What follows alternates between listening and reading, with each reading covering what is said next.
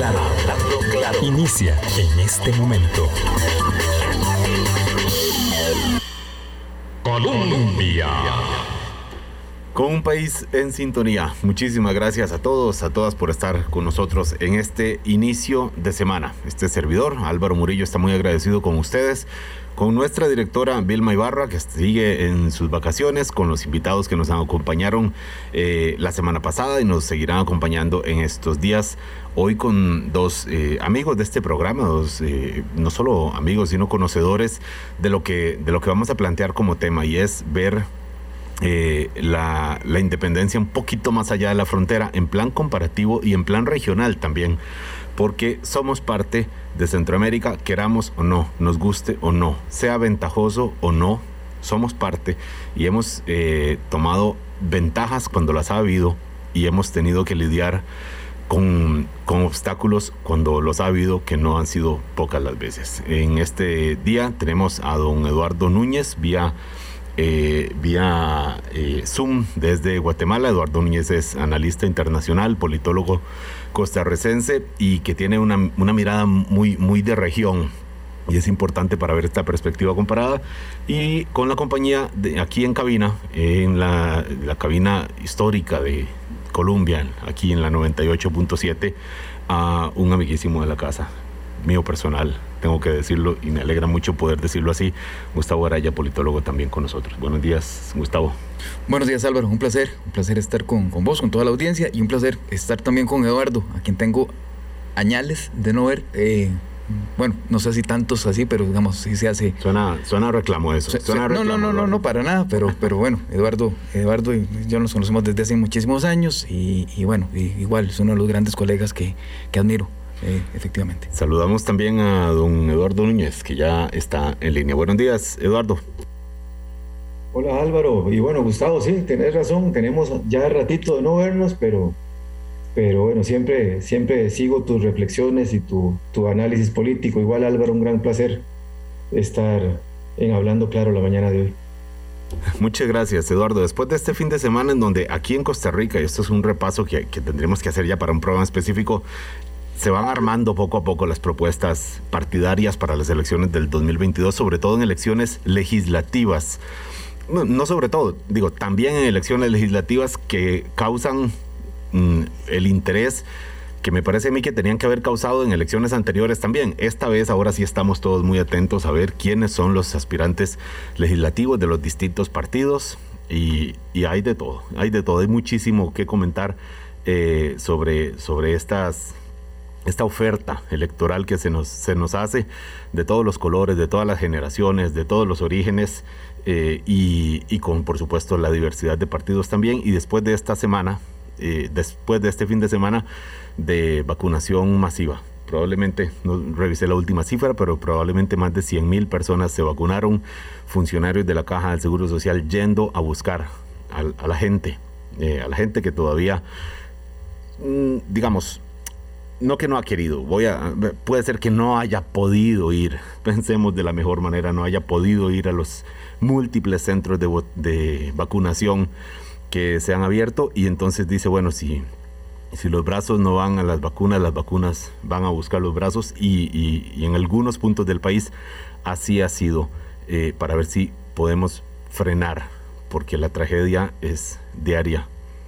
Eh, en lo personal conozco mm, nuevos, eh, nuevas tragedias relacionadas con COVID-19 y y queremos, queremos que, sea, que, se, que se frene. En otros países se ha podido frenar esta nueva ola también, ya van un poco adelante también, tenemos que hacer el esfuerzo y muchísimo, muchísimo pasa por la vacunación. Pero bueno, mañana vamos a hablar de eso también con las cifras resultantes de este fin de semana. Gustavo Araya, eh, no, le, no, no, no lo tuvimos aquí en la semana pasada en esta reflexión de bicentenario, en esta reflexión sobre convivencia, sobre relaciones políticas, que finalmente son las que determinan la construcción del, país que tenemos, que somos.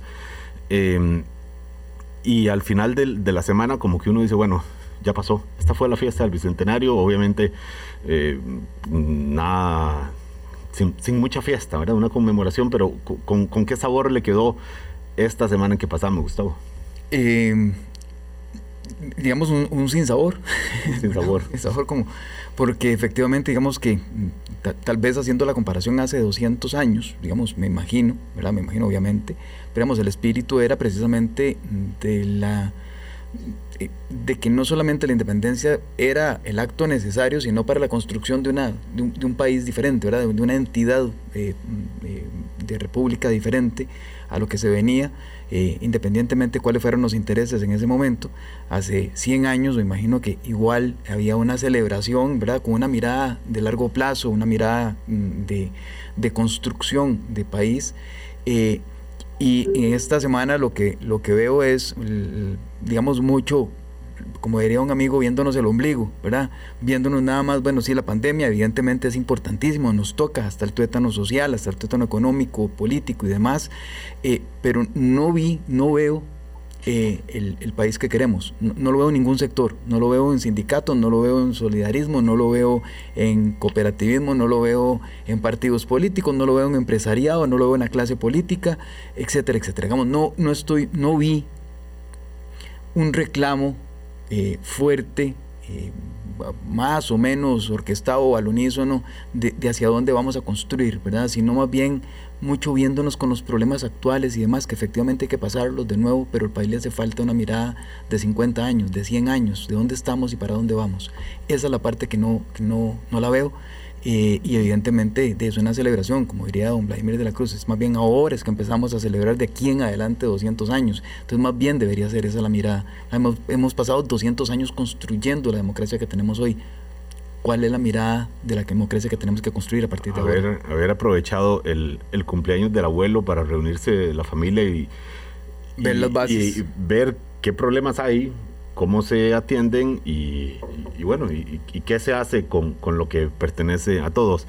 Y esto es la reflexión que hemos hecho acá eh, en nuestro país. Recordemos, la independencia, por supuesto, no fue solo de Costa Rica, fue mm, buena parte de lo que hoy conocemos como Centroamérica. Eh, y claro, uno dice, bueno, aquí la cosa está complicada. Uno abre el foco, revisa las noticias internacionales y hasta que Parecido siente el, el famoso consuelo de los tontos, de verdad, de decir, bueno, aquí por lo menos, aquí por lo menos, y empieza uno a enumerar ciertas ventajas que, tenemos eh, y que son absolutamente reales, verificables, y tenemos esto, esto otro, eh, libertad, elecciones, eh, una, una democracia formal, madura, eh, y, y- y- y sigue contando cuando uno ve el, el foco. Pero eh, quisiera hacerle la misma pregunta a, Eduardo Núñez desde, desde Guatemala, desde la antigua Capitanía General. Eh, ¿Cómo se vio estos 200 años, Eduardo? Bueno, no, creo que el, el- tono, el mensaje y el ánimo que se escucha en la reflexión, tanto tuya en la pregunta como de Gustavo en la respuesta, es básicamente lo que se percibe a nivel, digamos, del resto de los países de, de lo que fue Centroamérica, digamos, la, la realidad geográfica que en su momento conformó la, la Capitanía General. Eh, digamos que llegamos al bicentenario en un contexto, eh, no sé, hay gente que habla de democracias en retroceso, hay gente que habla de estados fallidos, hay gente que habla de procesos de desintegración social. Eh, a lo mejor hay un poquito de cada una de esas cosas y todos juntos, si, fuera, si, si esa expresión se permite. Pero tendríamos que decir que no fue un momento luminoso de reflexión de futuro, sino fue un momento más bien de, eh, de expresión de acumulados de descontento largamente establecidos en varios de nuestros países. Difícilmente se podía hablar de una celebración del Bicentenario en una Nicaragua completamente escindida y cerrada al pensamiento diferente, a la, a la posibilidad de construir proyectos alternativos. Eh, ese mismo tono lo encontramos en El Salvador, en donde un conjunto de actores sociales no se siente representado en el proyecto político hoy hegemónico del presidente Nayib Bukele. Y utilizaron justo el 15 de septiembre para tener la movilización de oposición social más que política, más robusta que ha enfrentado el presidente Bukele desde que asumió, asumió el primero de junio del 2019. Eh, una Guatemala en donde los pueblos originarios, los pueblos indígenas han cuestionado la idea de la celebración del Bicentenario, demandaron que el gobierno guatemalteco no celebrara el Bicentenario. Eh, en una abierta, un abierto cuestionamiento o, actitud de revisión de la forma en que se ha escrito la historia guatemalteca y en qué medida la historia guatemalteca niega eh, un lugar principal a estos pueblos. Eh, bueno, y Honduras en una, lo digo respetuosamente para los hondureños y hondureñas, en una crisis acumulada y que pareciera sin salida desde el golpe de Estado del año 2009. Entonces, creo que, que la, celebración del Bicentenario no fue una celebración. Además, de, podríamos debatir si había que celebrar o no celebrar.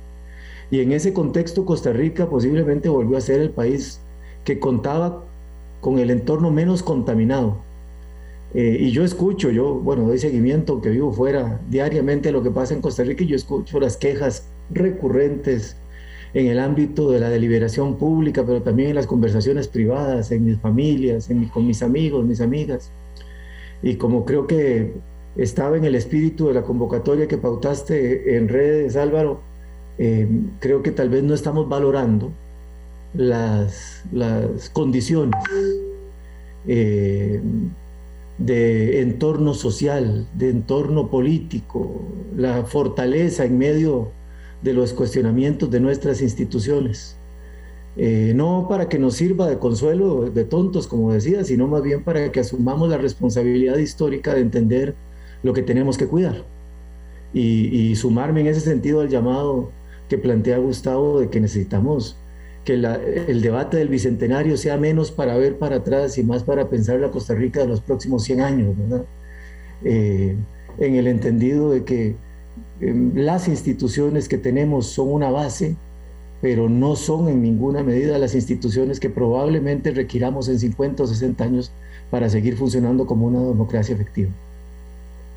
Esta primera eh, introducción que nos hace Eduardo Núñez, politólogo costarricense, eh, director del programa regional de Centroamérica, para Centroamérica, perdón, del Instituto Nacional eh, Demócrata, nos, nos recuerda el reciente mente presentado informe para el estado de la región, que decía que Centroamérica en general está en su región en, su, en su peor momento en 40 años, que lo que nos conviene decir es que bueno, que ahora por lo menos no hay guerra y, que eh, hace 40 años sí estábamos matándonos en, esta cinturita del continente eh, por y bueno, por, por, motivos que tienen que ver con, con, factores mucho más allá de Centroamérica, por supuesto. Recordemos que era, tiene que ver con la polarización de la, de la Guerra Fría, las últimas eh, partes, pero también con elementos internos que todavía están vigentes en Centroamérica. La Guerra Fría se acabó, pero muchos de los conflictos que también hicieron carburar esos conflictos armados están vigentes hoy y se manifiestan con más o menos recurrencia, de manera un poco cíclica a veces, pero están ahí, decía Eduardo ahora, los indígenas en Guatemala, que por supuesto que es una, fuerza poblacional muy pesada, muy considerable, eh, están, están eh, cuestionándose e incluso aglutinándose de manera política, como en otros momentos tal vez no, ha ocurrido, y, y, cuestionando obviamente directamente al poder central. Eh, Gustavo, ¿querías decir algo en la introducción de Eduardo? Sí, agregar nada más dos elementos, viendo, viendo, haciendo una mirada un poco más, más, más allá, digamos, de, los, de los cinco países eh, originarios de, la región centroamericana, de la capitanía. Eh, yo agregaría Panamá. Las cinco provincias. De las cinco provincias, ¿verdad? Yo agregaría Panamá, en donde ahorita, vamos a ver, en el mes de julio, agosto, si mal no recuerdo, julio, finales de julio, con la celebración del, del segundo año, celebración digo yo, en, con, ocasión del segundo año de, de Laurentino Cortizo en el poder, eh, mm, las manifestaciones eh, también, digamos, muy en, las calles eh, sobre denuncias de, de, corrupción. Panamá con una de las tasas más altas de, mortalidad de, y de, infección por el tema de COVID. Hoy Panamá saliendo adelante, gracias a Dios, un tema de vacunación que todos aplaudimos, pero olvidamos un poco los antecedentes, ¿verdad? De qué, qué, significó eso. Y, y de nuevo, la discusión pareciera estar centrada en, en la inmediatez. Eh, mm, me tomé la, la, atribución o la, libertad de, hacer una, una, ligera comparación de los discursos presidenciales en, en Centroamérica ¿Ah, sí? el, día, el, día, 15, eh, para ver qué había diferente, el resto. Eh, la mayoría de los, de los casos, eh, para no decir todos, más bien la excepción siendo Costa Rica, en donde había algún tipo de propuesta mínima, pero digamos, hay algún tipo de propuesta de parte del presidente de la República diciendo que habían dos, tres proyectos importantes en la Asamblea Legislativa, ¿verdad? Y estabilidad fiscal. Exacto, básicamente, el resto, digamos, en El Salvador, por ejemplo, el, Nayib Bukele, se toma eh, toda la, antesala del discurso presidencial, que es importantísimo, de nuevo, es una mirada de 200 años, para deslegitimar el movimiento que había tenido en, horas de la mañana eh, y parte, parte de la tarde también. Entonces, eh, diciendo que eran intereses internacionales, que habían pagado, que, o sea, todo lo que era más bien el juego corto algo que pueda hacer a través de su aparataje, como bien lo señala Eduardo, a partir de, la hegemonía que está teniendo, eh, de la situación hegemónica que está, que está viviendo a nivel de poder eh, y del manejo que hace de los medios de comunicación también, ¿verdad? Entonces, eh, qué triste porque es una mirada efectivamente que uno ve de la región, Costa Rica no escapa a ello, igual, pero es una mirada, digamos, de cortoplacismo absoluto con, un, con, problemas seriosísimos. Guatemala, que ahora lo señalaba igual Eduardo, digamos, con el tema de la población indígena. Eh, Guatemala siendo el cuarto país a nivel mundial de desnutrición crónica más fuerte, el cuarto a nivel mundial, el primero en América Latina. Ni qué decir en, donde, en, donde alcanza la población indígena, alcanza porcentajes superiores al 60% de desnutrición crónica. Entonces, mm. eh, eh, ¿verdad? no es esa mirada que uno quisiera más bien de, reflexión de los problemas hacia adelante, sino más bien de, pareciera, que de profundización de los problemas. ni qué decir de las tasas educativas. Me parecía que uno de los indicadores del Estado de la región decía que la mayoría de los, de eh, adolescentes, pues obviamente en edades de asistir a la secundaria, la mayoría, debería revisar el dato, para precisarlo, no está asistiendo. Eh, no, es que no está asistiendo por la pandemia o porque las clases virtuales o no, no está asistiendo a la secundaria. Pero yo quiero hacerle a eh, Eduardo Núñez una pregunta como, como de escolar. ¿Y a nosotros qué? O sea, ¿por, por qué eh, para Costa Rica, porque para quienes, la mayoría de quienes nos escuchan acá, eh, por supuesto somos eh, costarricenses, es esto en qué nos afecta que esta región esté en un momento crítico, en qué nos afecta que hoy un presidente del Salvador se presente en su Facebook como dictador del Salvador, porque así lo puso de manera sarcástica, usando, digamos, apropiándose el eh, el, calificativo que le ponen algunos sectores en su país y desde fuera, eh, en qué nos afecta lo que está pasando en Nicaragua, más allá de la migración, obviamente, que eso lo vemos todos los días apenas salimos de nuestra puerta a la calle. Eh, Eduardo, ¿a nosotros qué? Bueno, mira, yo te diría en primera instancia que impacto sobre lo que es la dinámica política interna de la evolución del resto de Centroamérica, hoy por hoy tendríamos que verlo fundamentalmente asociado al incremento de flujos migratorios o las dinámicas de refugio inherentes a la situación nicaragüense. Eso es lo que pareciera ser el impacto más visible, digamos. Eh, que uno pueda decir afecta de manera directa la, la realidad costarricense. Eh, ahora bien, cuando lo vemos en una perspectiva menos, de vernos menos el ombligo, y de, tratar de entender la importancia de Centroamérica para Costa Rica, algo que muchas veces los costarricenses no vemos, hay que decirlo con franqueza. Eh, creo que ahí sí tenemos, podemos, podemos agregar algunas cosas. En primera instancia, voy a ponerlo así, Centroamérica ha vuelto a ser famosa a nivel global, desgraciadamente de nuevo, no por las razones correctas.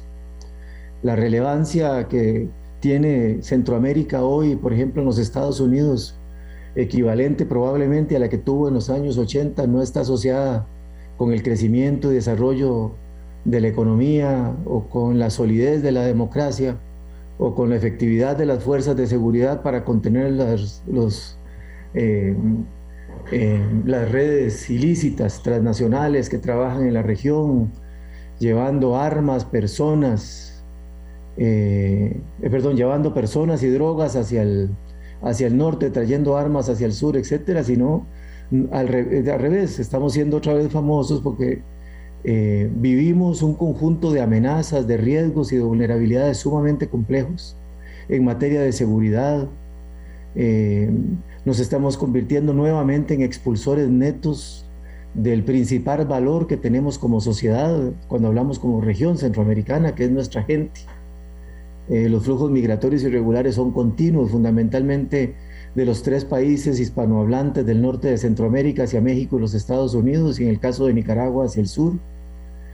Eh, o sea, nuevamente somos vistos como una región que ha, al tenor de lo que dice el estado de la región, que se ha deteriorado. Eh, eso nos pone en, en una perspectiva importante. Eh, igual que en los años 80 tenemos que preguntarnos si el desarrollo de Costa Rica, pensándolo a 50, 60, 70 años plazo, es posible, si el entorno, si, el, si, digamos, si la vecindad no da un salto cualitativo hacia adelante. Si no hay estabilidad política, si no hay condiciones de gobernabilidad, si no hay unas democracias razonablemente funcionales, si no hay economías que tengan capacidad de, absorción del capital humano que se está incorporando, el bono demográfico, si no hay capacidad para coordinar efectivamente en la contención de las redes transnacionales de carácter ilícito que superan en mucho la capacidad de nuestras fuerzas de seguridad. Es decir, creo que eh, creo que la respuesta es no, pero muchas veces no lo vemos. No estoy seguro si el gobierno de la República, y cuando hablo del gobierno no me refiero a don Carlos Alvarado en lo específico, el gobierno como institución, habría que preguntarse lo mismo para atrás y para el que venga el año entrante. Tiene esa visión geopolítica sobre la relevancia de que Costa Rica tenga una política hacia Centroamérica que ayude a mover, la, a defender la agenda de democracia, de derechos humanos, que dimensione una nueva idea de cómo interrelacionarnos regionalmente en el momento probablemente más bajo del proceso de integración formal de, Centroamérica en los últimos años, en donde ya los gobiernos no se pueden ni poner de acuerdo para elegir al secretario general del SICA, lo cual te da una idea del nivel de deterioro que estamos enfrentando. Yo creo que eh, lo que nos demanda fundamentalmente, Álvaro, es una mirada de por qué Centroamérica importa para Costa Rica de por qué trabajar para mejorar las condiciones de inclusión económica, una mejor inserción internacional conjunta, eh, para proteger y defender la democracia, un discurso valiente en los foros internacionales, no un discurso omiso en donde nos hacemos de la vista gorda de que tenemos amenazas regresivas en materia de democracia en buena parte de la región y nosotros guardamos silencio, excepto algún comunicado de tanto en tanto, creo que es lo que nos está demandando.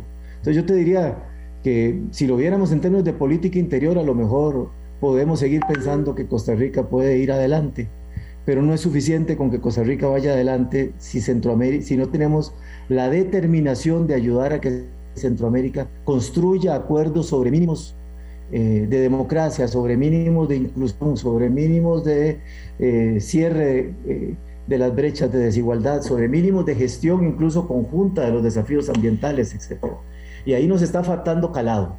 Así como en la política interna nos vemos demasiado el ombligo y pensamos que lo que tenemos es suficiente, de la misma manera hace rato, lo digo respetuosamente, no se percibe una mirada internacional consistente e incluso acorde o afín a, las credenciales democráticas e históricas que Costa Rica cree y yo creo que tenemos.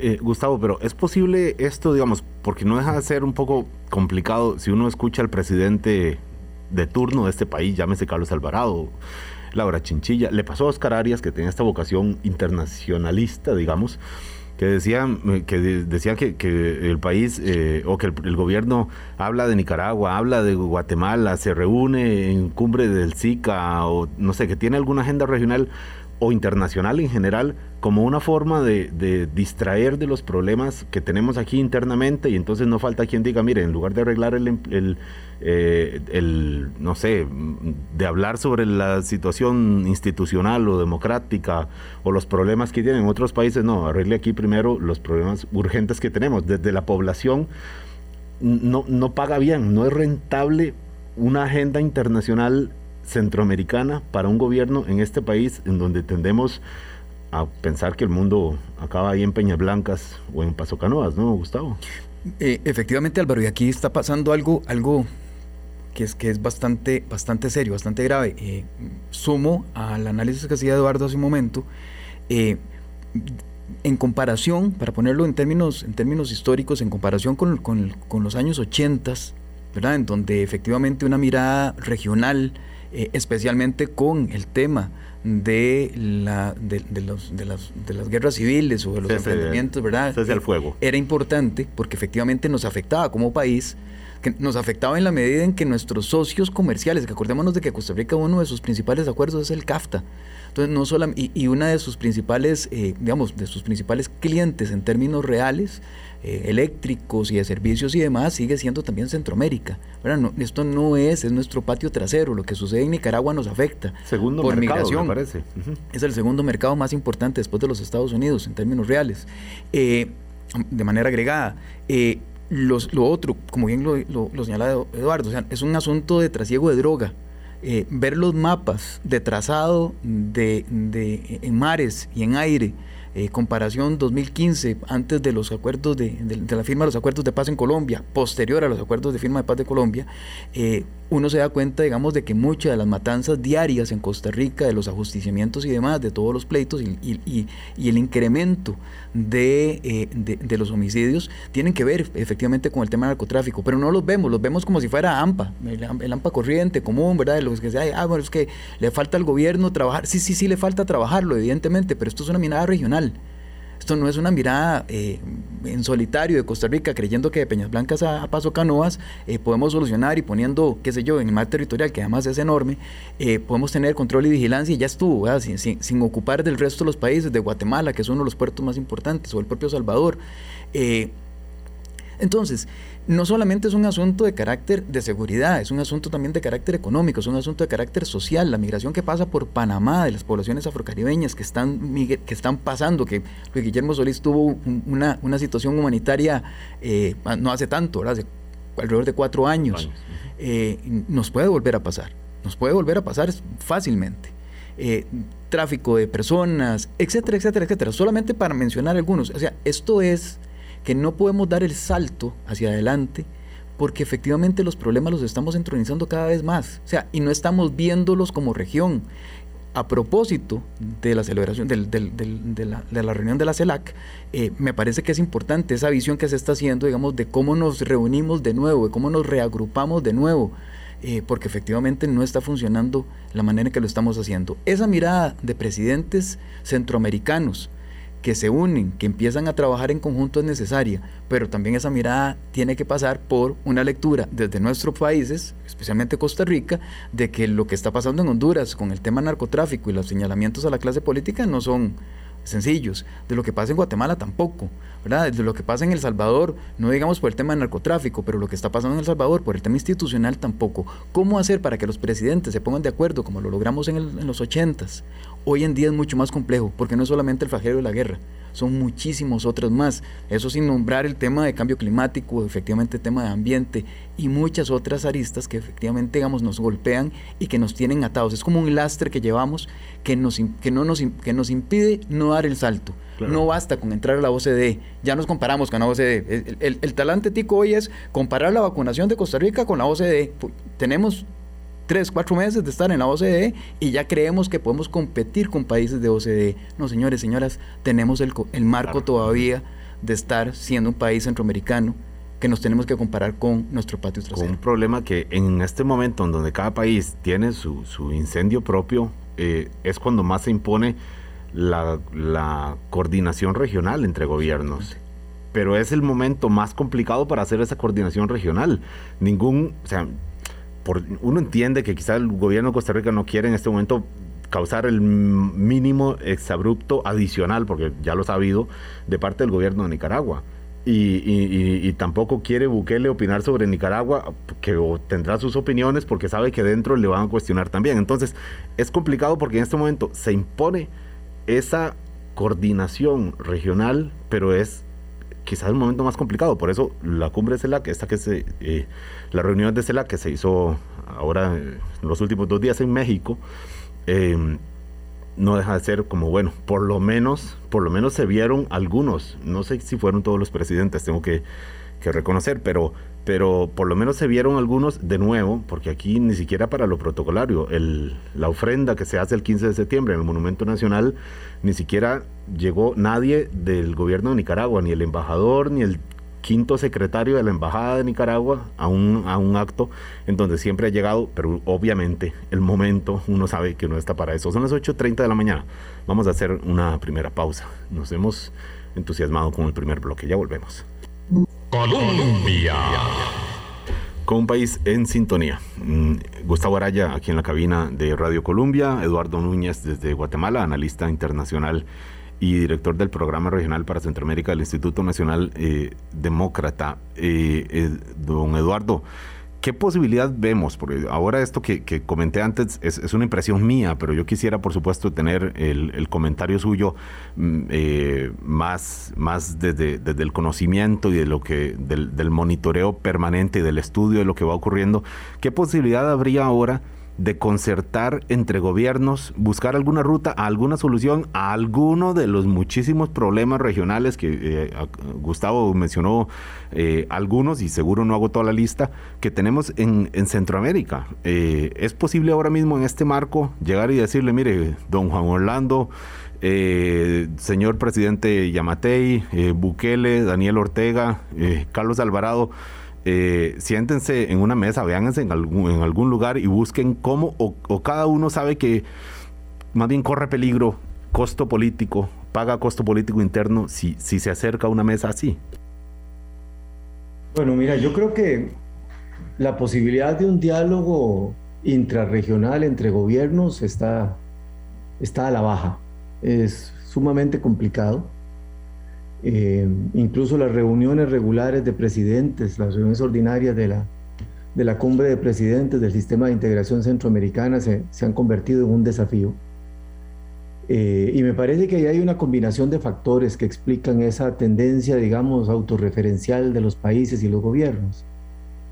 En primera instancia, creo que hay que reconocer que el COVID-19 más allá de su dimensión específicamente sanitaria, que la vemos todos los días en términos de costos sanitarios y de, costos de vidas humanas, dramático, eh, vino a actuar como una suerte de prueba de estrés sobre los sistemas políticos e institucionales de cada uno de los países centroamericanos. Yo diría que a nivel global, pero bueno, no nos vamos a desviar tanto.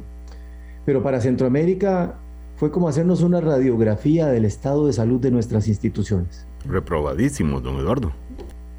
Eh, efectivamente tenemos, digamos, niveles de respuesta muy disparejos. Tenemos países, incluso eh, les diría, eh, en donde hemos visto cómo 30, 40 años de abandono de sistemas de salud o de áreas sustantivas de servicios sociales, no solo salud, sino educación, eh, pues nos evidencian la falta de visión estratégica que hemos tenido los últimos 30 o 40 años para hacer las reformas que ocupamos hacer para que las instituciones del Estado funcionen. Y digo con respeto, pero también con algo de tristeza que Costa Rica en esto no es la excepción. Aunque evidentemente tenemos un sistema de salud comparativamente robusto, un sistema institucional en, conjunto, en su conjunto comparativamente robusto en relación con otros países de Centroamérica y de América Latina. Pero permítame eh, agregar dos elementos a esta reflexión. Eh, tenemos países que niegan eh, la crisis, el caso, el caso de la vecindad nuestra, de Nicaragua. entonces, ni siquiera se abre el debate sobre la necesidad de fortalecer las instituciones del Estado. O sea, la necesidad de fortalecer un Estado con capacidad de formulación y gestión estratégica de política y servicios públicos en un contexto de una crisis masiva que afecta no solo la vida de las personas, sino la economía de las empresas y las personas. Tenemos gobiernos en Centroamérica que habían argumentado durante muchísimos años que el problema del mal funcionamiento de los aparatos institucionales del Estado era la falta de dinero, fundamentalmente en el norte de, de Centroamérica. O sea, la realidad, la precariedad fiscal que explicaba la debilidad de los aparatos institucionales del Estado. Bueno, lo que fue en el año 2020 y lo que va del 2021, todos nuestros países, otra vez Costa Rica no es la excepción, hemos contratado una cantidad de deuda extraordinaria. Solo en los tres países del norte de Centroamérica, los hispanohablantes, excluyendo a Belice en este caso, eh, contrataron entre 2 y 3.500 millones de dólares en deuda extraordinaria durante 2020 y el primer semestre del año 2021. Entonces, por primera vez, el argumento que no había dinero es un argumento que no es válido para explicar la debilidad, efectividad o falta de efectividad de los aparatos institucionales del Estado para atender los efectos socioeconómicos y sanitarios de la crisis del COVID. Y encontramos países que al día de hoy, a pesar de esa inversión, eh, tienen más, digamos, fuera de control la pandemia, o países que eh, crean estructuras ad hoc para tratar de dar una respuesta que hay que decir razonablemente efectiva a la crisis del COVID desde la perspectiva sanitaria y socioeconómica, pero con costos políticos y de gobernabilidad notables. Es decir, el COVID creo que es un factor que hizo que además los, los gobiernos se ensimismaran, si me permite, si me permite decirlo de esa manera eh, tuvieran que verse hacia adentro y tuvieran que tratar de resolver de alguna manera los efectos socioeconómicos y sanitarios y políticos, porque también ha habido efectos en materia de derechos humanos, de gobernabilidad, de legitimidad institucional, de confianza, etcétera, en buena parte de nuestros países. A eso, a esa variable, digamos, de, de ensimismamiento forzado, si ustedes quieren, eh, eh, no es el único factor explicativo porque hubo un momento al inicio de la pandemia en donde los gobiernos centroamericanos en el contexto del Zika trataron de construir acuerdos comunes para crear un mecanismo de cooperación para la gestión del COVID, crear un mecanismo, incluso se planteó un mecanismo de compras conjuntas, pensando en, llamar que, que un mercado mucho más robusto de vacunas, hablando de una, de, un, de una región Zika integrada, podía ser más atractivo para ser competitivos en el contexto de la concentración de las vacunas en aquellos países con más capacidad, digamos, adquisitiva, países desarrollados, etc. Pero eso también falló. Y eso me lleva al segundo elemento. El segundo elemento es que ciertamente varios de los gobiernos centroamericanos han entrado en una deriva autoritaria. Han entrado en una... Eh, estamos siendo testigos de un recorte de los sistemas de pesos y contrapesos en, buena, en algunos de los países de Centroamérica el más evidente probablemente es Nicaragua, que además ha entrado en una fase notablemente represiva, hay que decir. Pero vamos más allá de eso. Eh, en países como Honduras y Guatemala tenemos bloques institucionales en donde las diferencias o la, o la, o la independencia entre poderes ejecutivos, legislativos, y judiciales son cada vez más difusas a partir de grandes coaliciones de intereses que involucran actores económicos, sociales y políticos que comparten una visión determinada de cómo asumir los desafíos del país, pero también de cómo gestionar en su momento la crisis del COVID. En El Salvador, ese proceso de, digamos, de pérdida de los límites institucionales también está presente, pero con el rasgo de que tiende a una concentración más de carácter unipersonal, ¿verdad? En la figura del señor presidente Nayib Bukele.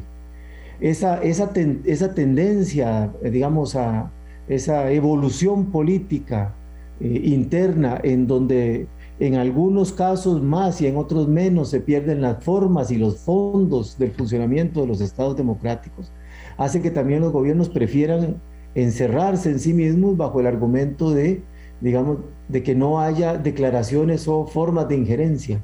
Las cartas que ha mandado el gobierno de Nicaragua cada vez que Costa Rica hace algún tipo de declaración, pero que también mandó España, también ha mandado a Estados Unidos, a la Unión Europea, al sistema de Naciones Unidas, te va dando una pista de que estamos en una época donde se han perdido los consensos básicos sobre democracia y derechos humanos, en donde entramos en, una nueva era de, de relativismo, en donde todos llamamos democracia a lo que nos interesa entender por democracia, porque el término es, es legítimo necesitamos utilizarlo, pero lo estamos vaciando de contenido.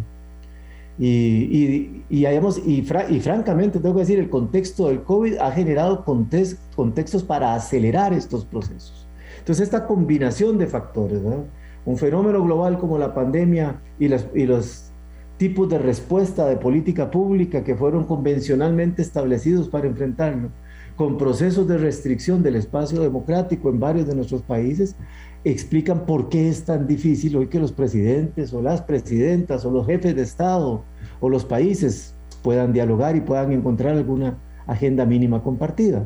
Lo vemos desde adentro del proceso de integración, perdona, pero lo vemos, como bien citaban ustedes, en CELAC, lo vemos en la OEA y en la pérdida de vigencia e incluso en los problemas de gobernanza global que enfrentamos hoy en el contexto del sistema de Naciones Unidas. Ensimismados es la palabra que dice Eduardo Gustavo.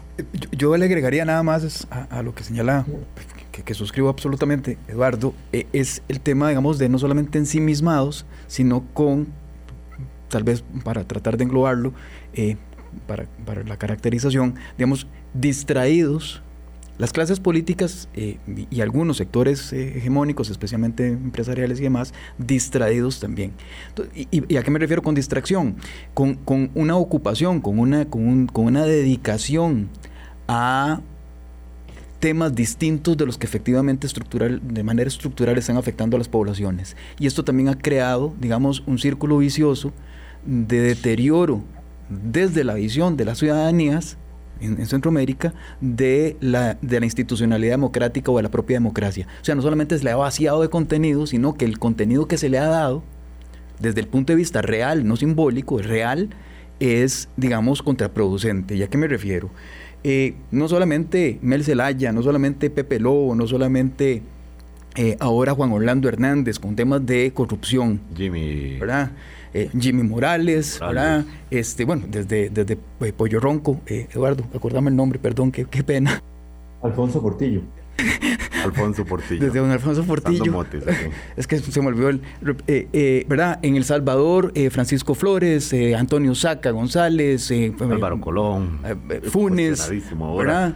Funes, refugiado en Nicaragua. Serén. ¿Verdad? exacto. Entonces, bueno, Panamá con el caso de, del expresidente también. Martinelli. Martinelli con 19 causas abiertas, ¿verdad? Entonces, vamos a ver, una clase política que efectivamente, vamos a ver, desde el punto de vista real, eh, estuvo con atenciones a otros temas distintos de los que efectivamente la población considera. O sea, no es el tema del monto de cuánto robó, no es el tema de, de, de, cuáles fueron los actos de corrupción cometidos, es la distracción que ve la gente, digamos, en lugar de la atención que debió haberse dado a los problemas estructurales, la atención, digamos, en, en, otras, en otro tipo de agendas, que no solamente tienen que ver con el tema de enriquecimiento personal, ¿verdad? sino, digamos, el favorecimiento de ciertos, de ciertos sectores. Eso, número uno, acompañado de un deterioro sistemático, digamos, de la institucionalidad. Ni qué decir de los partidos políticos, ¿verdad? Desde eh, los partidos, digamos, que antes, otro eran, digamos, partidos fuertes en cualquiera de los países que viéramos, desde Honduras hasta Panamá, eh, tenemos ahora una fragmentación. se atomizaron antes que aquí, Gustavo. Se atomizaron antes en Honduras, se atomizó antes en El Salvador, o sea, lo que pasó con Arena, el Coena, eh, ¿verdad? el transfugismo en Guatemala es de, colección también. ese es, ¿verdad? De, de, de antología.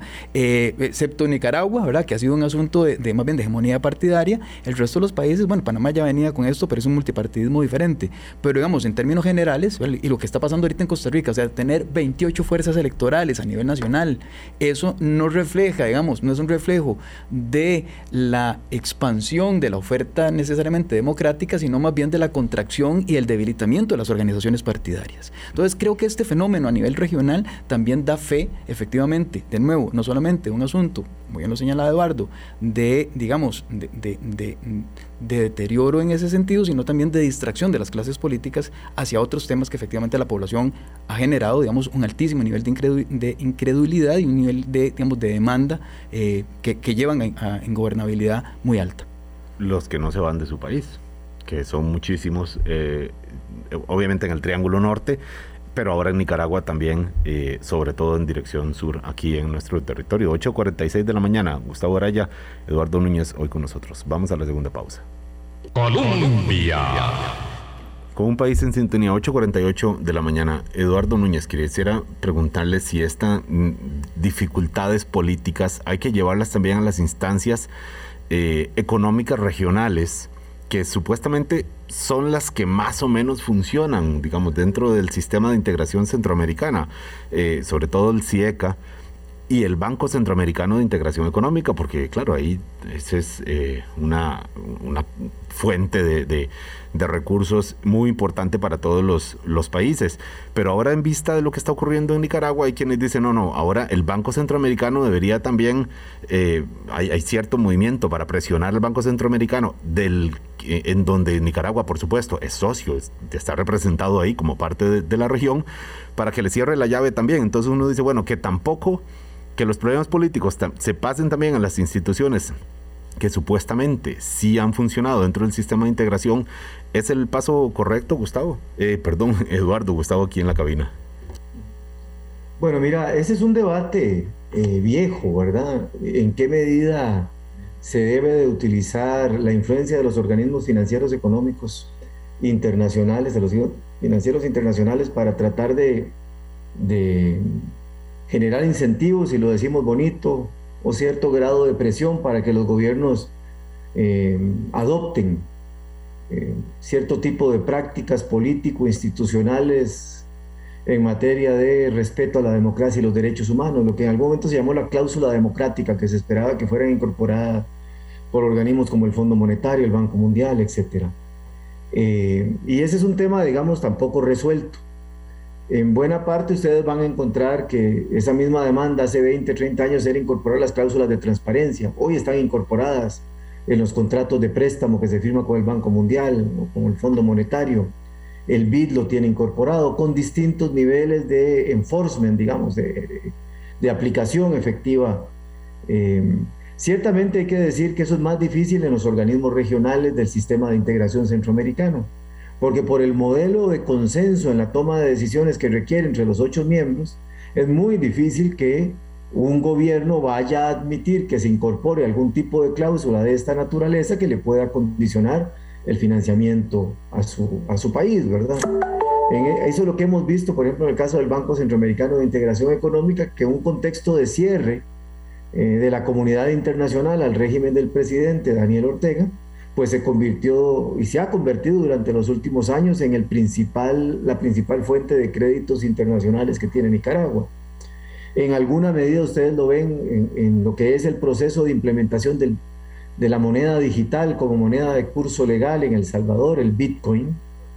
Este, el único organismo financiero internacional que eh, acepta la solicitud o que le ofrece ayuda al gobierno de El Salvador para su implementación es el Banco Centroamericano de Integración Económica, el BID, la CEPAL, el Fondo, el Banco Mundial, no, no ingresaron, digamos, en esa eh, apuesta muy notable que ha hecho el presidente, el presidente Bukele. Eh, entonces, yo te diría que es un, es un camino que hay que recorrer pero es un camino que particularmente para lo que son las instituciones del sistema de integración centroamericana es muy difícil que se llegue a concretar por el modelo de gobernanza interna que el sistema tiene en sus órganos y, sus instituciones. Claro, Eduardo, eh, perdón, yo para preguntarle porque ya nos queda un minutito nada más, Gustavo, las posibilidades son muy pocas, entonces, o sea, si no se hace desde cada país la vía presión internacional, presión económica, o sea, eh, eh es, muy poca la capacidad de incidir en, la, en, lo que ocurre dentro de cada país. Y además con los vecinos, decíamos la palabra que decía don Eduardo, ensimismados, entonces es cada sociedad a su suerte propia ensimismados, distraídos y con un altísimo nivel también de gobernabilidad interna, digamos, en términos, o, tal vez no de gobernabilidad, tal vez, digamos, de, sistemas de, pesos y contrapesos muy frágiles, ¿verdad? internos, con poderes judiciales, que lo hablábamos en nuestro micrófono, ¿verdad? Que, que también... son de papel en algunos casos. No, necesariamente son funcionales en términos para la democracia, este, es, es muy difícil. Y además, el, el, el altísimo costo político de nuevo, ¿verdad? Los problemas nacionales son tantos y tan profundos que la mirada más allá de las fronteras para cualquiera de los presidentes o cualquiera de las presidentas que vaya a ver, me atrevería a decir, en los próximos años, este, eh, tiene un altísimo costo social también y evidentemente, digamos que creo que hay, va a haber y va a continuar la tendencia de ese ensimismamiento durante mucho tiempo. Que esta, se refuerza esta idea de, cómo es cada uno en su casa y, Dios en la de todos. Ojalá. Eduardo. Así es.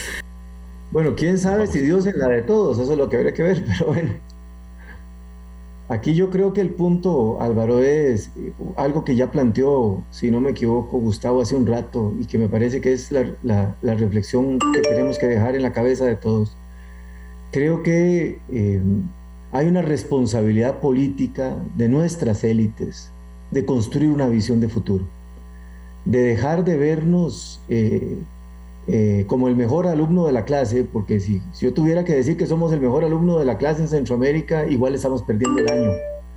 Eh, igual no estamos dando la talla.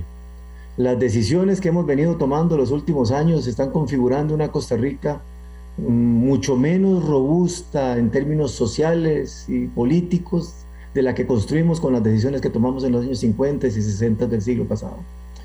Y no estamos entendiéndolo y estamos ese mismo ensimismamiento o esa misma distracción, para utilizar la expresión de Gustavo, que me parece sumamente pertinente, hace que nos vayamos siempre por el lado de la coyuntura y que pensemos muy poco en términos de futuro. Yo, yo digo que el problema que tienen las élites políticas centroamericanas es que hacemos mucho análisis político.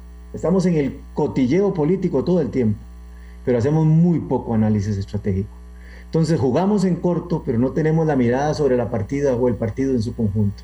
Y con esta dinámica lo que estamos haciendo es dando vueltas en un mismo lugar y perdiendo las condiciones extraordinarias que todavía como sociedad y como democracia tenemos. Y para construir de ahí, Eduardo. para quedarnos ahí.